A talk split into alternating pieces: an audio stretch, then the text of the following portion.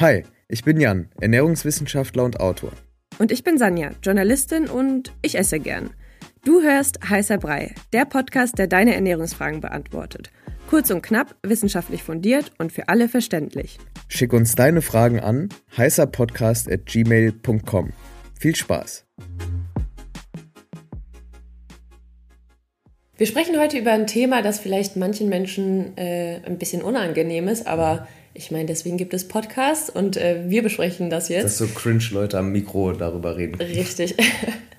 nee, aber wir sprechen heute über ähm, Ernährung und Libido. Und vor allem geht es darum, welche Lebensmittel und welche Nährstoffe denn zu einer gesunden Libido beitragen. Und ich würde sagen, jeder und jede kennt ja das Gefühl, wenn man einfach mal keine Lust auf Sex hat. Mal ist das mal ein Tag, vielleicht auch ein bisschen länger. Das ist natürlich ganz abhängig von der Lebenssituation und wie viel Stress man hat und so weiter und so und fort. Und auch vollkommen normal. Und auch vollkommen normal. Und es ist aber auch davon abhängig, was man isst und was mhm. man eben nicht isst. Und deswegen würde ich sagen, sprechen wir heute mal darüber. Aber vielleicht kannst du einmal ganz kurz erklären, damit man das auch checkt, weil ich finde, es klingt so ein bisschen random. Mhm. Wie hängen denn überhaupt Ernährung und die Lust auf Sex, also die Libido, zusammen? Genau, also im Prinzip ganz simpel. Wir hatten mal eine Folge gemacht, vielleicht können wir die auch in den Show Notes verlinken, zum Starvation Mode, also zum Hungermodus. Mhm. Und da haben wir darüber gesprochen, dass die Lust auf Sex ja biologisch gesehen zumindest daher kommt, dass man für die Fortpflanzung bereit ist, ja, oder das auch möchte, der Makes Körper. Sense. Ja, zumindest biologisch gesehen. Ähm, alles andere mal ausgeklammert. Und es ist halt so, wenn man hungert, äh, also dem Körper zu wenig Energie zur Verfügung stellt und auch zu wenig relevante Nährstoffe, auf die wir vielleicht noch zu sprechen kommen später, dann hat der Körper keine Lust, beziehungsweise denkt, oh mein Gott, wir müssen in den Hungermodus schalten. Hier gibt es nicht genug Essen, es herrscht Krieg, es herrscht ähm, irgendwas anderes, wir müssen fliehen, zum wir Beispiel. Wir können uns nicht fortpflanzen. Genau, wir können oder beziehungsweise wir sollten uns nicht fortpflanzen, weil so eine ähm, Schwangerschaft vor allem dann eben für die biologische Frau dann in dem Fall ist natürlich sehr kräftezehrend und der Körper, der projiziert sogar sozusagen auf die Zukunft, wie gut werde ich in der Lage sein, auch in sechs oder neun Monaten noch ein anderes Lebewesen mitzuversorgen. Und dann sagt er, okay, lieber nicht. So. Und ich weiß, dass wir, glaube ich, zum Glück in einer Zeit leben und auch in einer Region der Welt, wo jetzt Kalorienmangel aufgrund von ja, äußeren Umständen jetzt nicht unbedingt zu unseren Hauptproblemen gehören, aber trotzdem gibt es Dinge, ja, wie zum Beispiel Mangelernährung aus verschiedensten Gründen. Wir haben schon oft über ähm, verschiedene Ursachen dafür gesprochen, ähm, aber auch durch eine ungesunde Lebensmittelauswahl einfach eine Rolle spielen können und dazu führen, dass erektile Dysfunktion bei Männern, aber auch Libidoverlust bei beiden äh, Genders, dass das einfach eine, eine ganz klaren Zusammenhang hat mit äh, zur Ernährung. Mhm. Also sagen wir mal, wenn man jetzt zum Beispiel mal eine Woche irgendwie zu wenig isst, weil man mhm. gestresst ist, dann kann das ja auch schon mal sein, dass man dann weniger Lust auf Sex hat, weil man einfach keine Energie hat. Absolut. So, das Voll. hast du ja gerade so im ersten Teil angesprochen. Mhm. Aber dann würde ich jetzt mal darauf kommen, wie ist es denn, wenn ich jetzt einfach mal eine Woche Schrott esse? Mhm. Also ich esse genug, aber ich esse irgendwie Schrott, nur Convenience und dann, ja, äh, fehlen mir vielleicht ein paar Nährstoffe. Mhm. Was sind denn so Nährstoffe oder Lebensmittel, die wirklich auch eine Libido fördern oder wo man sagt, ja, das wäre hilfreich, wenn man davon was hat? Ähm, dass die Libido auch vorhanden ist, sozusagen. Genau, also es gibt halt so, ich sag mal, zwei Haupteffekte von Nährstoffen, auf die ich jetzt in der Folge zu sprechen kommen will. Und zwar, das, ist, das eine ist der Effekt auf den Hormonhaushalt insgesamt, also auch auf die Sexualhormone. Mhm. Und das andere ist der Effekt auf die Durchblutung. Ich hatte eben schon gesagt, erektile Dysfunktion bei Männern, aber es kann natürlich auch durch Blutungsstörungen äh, bei Frauen geben, die dann dazu führen, dass eben zum Beispiel die Vagina nicht genug befeuchtet wird oder nicht, sich nicht genug ausdehnt und so weiter und so fort, was dann entweder den Sex schmerzhaft macht oder einfach, dass es einfach nicht so gut funktioniert. Und darunter leidet dann natürlich auch die Lust. Und fangen wir mal vielleicht an mit den Dingen, die die Durchblutung fördern oder unterstützen neben einer, also die Basis hier ist wie immer, wenn wir über Ernährung reden, gesunde, ausgewogene Ernährung. Und da zum Beispiel zwei Dinge, die ich herausstellen wollen würde, sind Citrullin. Citrullin ist eine Aminosäure, die kommt zum Beispiel in Wassermelonen vor. Die zeigt, da gibt es ganz interessante Studien auch an SportlerInnen, dass der Stoff Citrullin die Durchblutung fördern kann. oder fördert im Prinzip. Das ist ganz gut belegt. Und das kann dann eben auch dazu führen, dass die Durchblutung im ganzen Körper, also auch da unten sozusagen besser wird. Und dasselbe gilt dann eben auch für rote Beete. Das wäre jetzt so ein Lebensmittel, kennt jeder. Ähm, ich esse es tendenziell zu selten. Es schmeckt mir eigentlich voll gut.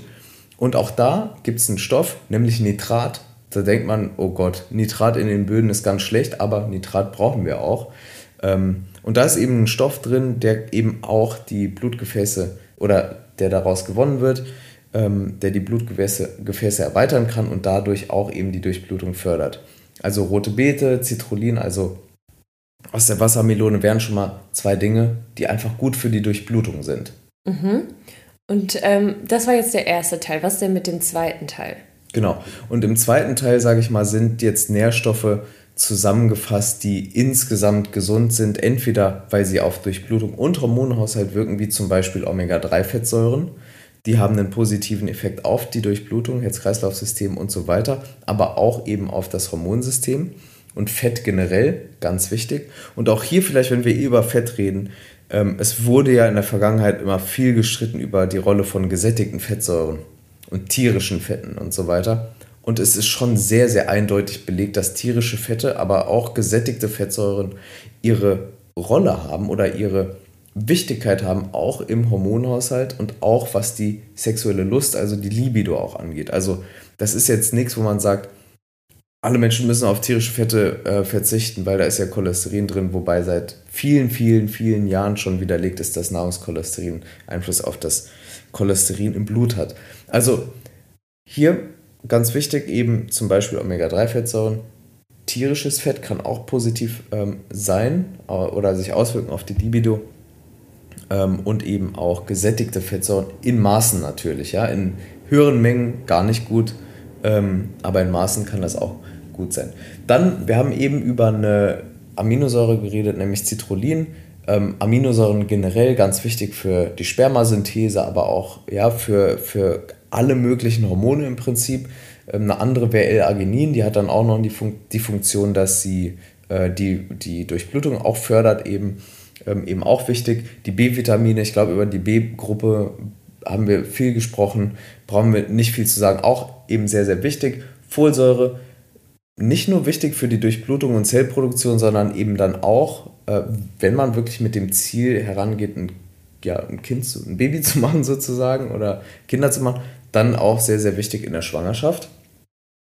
Und vielleicht noch zwei Dinge, die ich herausstellen wollte, sind Vitamin E, wichtig fürs Hormonsystem und Zink, eben auch wichtig für die Spermienbildung, aber auch sehr wichtig fürs Hormonsystem.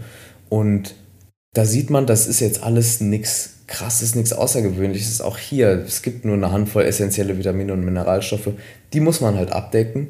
Dann gibt es so Dinge wie Maca und ja, ähm, Ashwagandha, das kann man alles nehmen, weil das, ähm, da gibt es auch Untersuchungen, auch für Tonkat Ali, dass das zum Beispiel, ähm, das sind alles so, äh, ich sag mal, Wurzeln und ähm, Pflanzenstoffe aus der, aus eher traditionellen Heilmethoden wie Ayurveda und so mit einer sehr langen Tradition und inzwischen auch relativ guten Studien.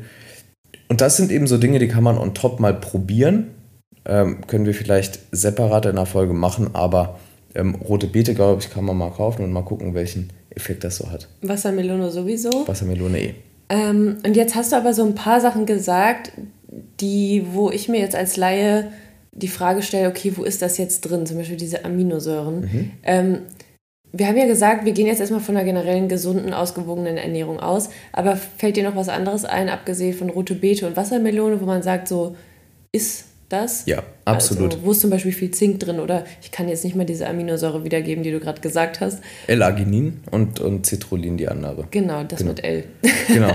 Ähm, klar, also wir machen es mal ganz einfach. Ähm, wenn man Hülsenfrüchte isst, Nüsse und Samen, hochwertige Öle, dann noch, wenn man möchte, sowas wie Butter und Eier dazu, ähm, Gemüse und Obst sowieso, dann ist man schon wirklich sehr gut ausgestattet. Da on top noch Getreide, Pseudogetreide.